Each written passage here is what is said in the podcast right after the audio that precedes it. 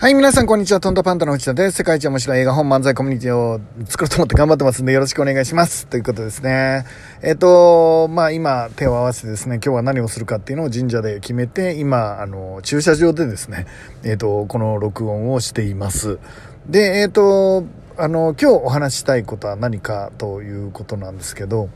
えっ、と、何だっけ 決めてたんです。あ、そう。話し方についてお話ししていこうと思うんですけどね。えっ、ー、と、交渉ごとについてっていう話です。で、えっ、ー、と、何か交渉したり、お話をしたりするときに、まあ、えー、おそらく3割以上あなたが話したら、まあ、それは失敗だと思った方がいいっていうことですね。で、基本的に相手がたくさん喋ってるかってすごい重要だと思うんですよね。えっ、と、何の回でもね。えっ、と、本当にコミュニケーション能力が高くなってくると、えっ、ー、と、相手が喋ってる量が増えてくる。しかもですね、前向きで明るい話をしてくる。えー、これをですね、えっ、ー、と、僕は、えこう整理してます。えは、えは、話し上手よりも聞き上手。聞き上手よりも話させ上手というふうにあの思ってるんですね。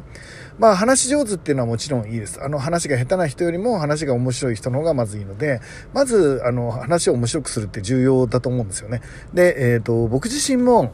えー、話が面白くなるように、えー、勉強してきました。で、どんな風にしてきたかっていうと、え僕が面白いなと思う人いるじゃないですか。え僕の場合だったら、例えば、あの、匠さんとか、えー、面白いなって山崎匠さんってすごい面白い話し方をされるので、えー、魅了されてですね結構話し方を真似してきました。えシャドーイングって言うんですけど、彼が話した話に被せていくみたいな話し方をずっとしてたんですね。なんか、スピーチとか講演会の CD とか DVD を買って、えー、それをですね、ひたすら、えー、同じテンポで、同じギャグで、同じ身振り手振りで、えっ、ー、と、お話をするっていう練習をしたのを覚えてます。なので、初期の、あの、初期っていうか僕が独立してから人前で話すような機会があった時は、まあ、とてもその、あ匠さんに似てたと思うんですよね。で、似てたんですけど、だんだんそれをずっと似せて、ほぼ同じことができるようになってから、まあ、ちょっと、えー、内容もですね、自分の話したい話とかを埋め込んだり、えー、ちょっと動き、自分らしさなんていうのをちょっと入れてってね。で、今の僕ができてると思うんで、多分、今僕が、あの、例えば、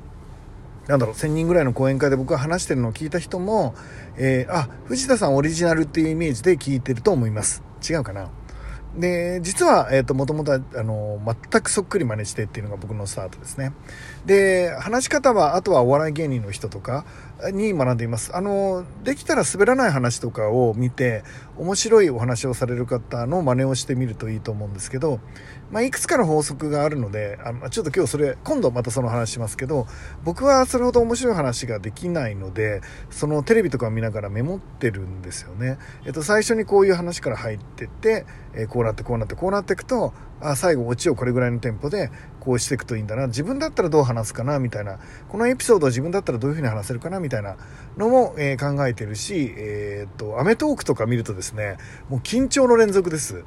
いや、アメトーク緊張しながら見てる人いますかね？僕は、その、あの、自分に振られた時ね、自分のターンの時に何話すだろうって考えて、いや、ほんとすごいなと思って見てます。ガヤもすっごい聞いてますね。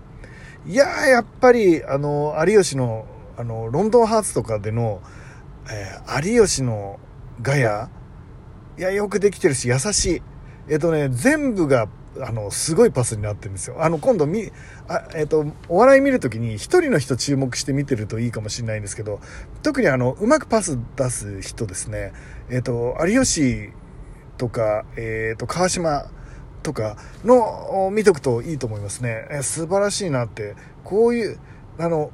なんでもない、これどうすんだろうって、これ笑いになるのかなっていうのをですね、うまい具合に笑いにしていく、あれ、技術なのかセンスなのかな、努力なのかな、ちょっとわかんないですけど、まあ、それをちょっと、あの、見てもらえるといいかなと思います。まあ、要は、面白い人に学んで話し方を面白くした方がいいですよって。でもそれはステップ1なんですね。えっと、さらに上を行くと、要は聞き上手になってくるわけですね。聞き上手っていうのは相手が越になるような感じ。えっ、ー、と、目の前の人が越に入った話ができるような感じで聞くんですね。まあ、ほぼ質問力に近いと思うんですよね。質問とおそらく相づちだと思うんですけど、えっ、ー、と、相手から、相手にどんどん、あの、質問してですね、まあ、聞いていくんですけど、まあこれ重要なことは何かっていうとですね、本当に聞きたいことを聞くっていうことですね。なんか無理やりなんか、うん、聞く感じじゃなくて、本当に聞きたいことを聞くんですね。えっ、ー、と、質問した方がいいよなんていうのをですね、男子力向上セミナーみたいので、あの、若い男の子たちにですね、えー、どんどん質問してね、えっ、ー、と、相手から話しやすいように聞いてごらんみたいな話をするとですね、ちょ、これ本当にセンスの悪い男の子って尋問みたいになるんですよ。もう LINE とかもそうだけど尋問みたいなんです。えっ、と女の子と連絡する時に、えっ、ー、と仕事どこ職場どこ、えー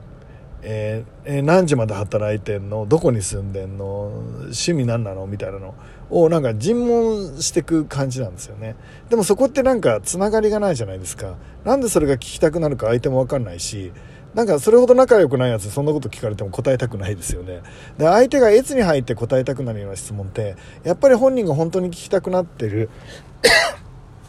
話だと思うんですよ。なんか掘り下げていくっていうかね。でその質問力ってやっぱり大事かなって思っています。でその聞き上手を超えて、まあ、さらに重要になってくるのがやっぱりですねあの話させ上手ですね、えー、よく聞き上手っ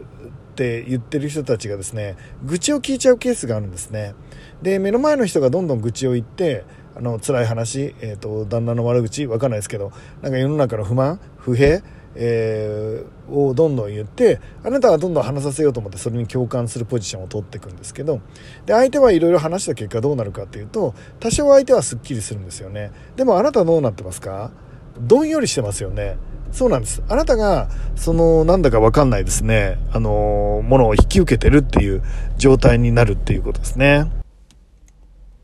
そうなんですよ。でその相手のなんか黒いものをあなたがキャッチして、あなたが黒くなってるっていうケース。これがいわゆる聞き上手って呼んでる人に多い傾向ですね。1時間半とか2時間とか、ひどい時には3時間4時間その人の愚痴とか聞くんですけど、その人って相手をなんかどんよりさせる天才だったりするんですよね。そうすると終わる時にはその人は多少スッキリしてるんですけど、あなたがどんよりしてるので、また会いたいとも思わないし、あなたが苦しくなるんですよね。で、なので、えっと、その次のステージに行かなきゃいけないんですね。それが話させ上手ですね。うまい具合にお話をしながら相手が前向きだったり明るくったり夢を語ってくれたり一緒に頑張ろうっていう話になったり、え、ちょっとプラスの方向に持っていくんですね。で、えっ、と本当に落ち込んでる時とかは一緒に一回落ち込んであげるっていうのはいいと思うんですけど、えっ、とそうでもなくひたすらこのマイナスのことだけ言う人っていうなんか闇を体中に満ち溢れたですね方も結構いるじゃないですか。でその時にですねえっ、と本当に辛い時とか寄り添ってもいいんですけど、通常その、えー、マイナス面を人に言ってスッキリするっていう人がいて、で、その人にあなたが近づくと、あなたがどんどん暗くてマイナスでどんよりした人間に変わってっちゃうんですよね。じゃあどうしたらいいかっていうと、方法は2つで、1つはまあそういう人に近づかないっていうのがもちろんあるし、もう1つは、えっ、ー、と、その人がですね、もう技術があるんだったら、その人が、えー、前向きで積極的な話をするような質問をしていくっていうことですね。これはだいぶ難しいし、えっと、本当に重い人たちには不可能に近いことになるかもしれないんですので、えっと、本当に技術的には高いものがあるし、コミュニケーション能力としてはだいぶ高いかなって思っています。で、僕個人的にはですね、えっと、自分がその高いレベルでちゃんと安定してない人が、えー、その闇の人たちに会ってしまうと良くないと思ってるので、会わない方をお勧めしたいんですが、まあ、どうしても、えー、その人が大好きだとか、一緒にいたいとかいう場合は、えー、頑張ってその上に行く、あの、要は、喋り上手の数倍レベルの高い、えー、暗い人も含めて明るくさせてしまうような話し方っていう技術を、えっと、意図的に勉強していく必要があるかなと思っています。で、一回その自分の心と相手から受ける負のオーラを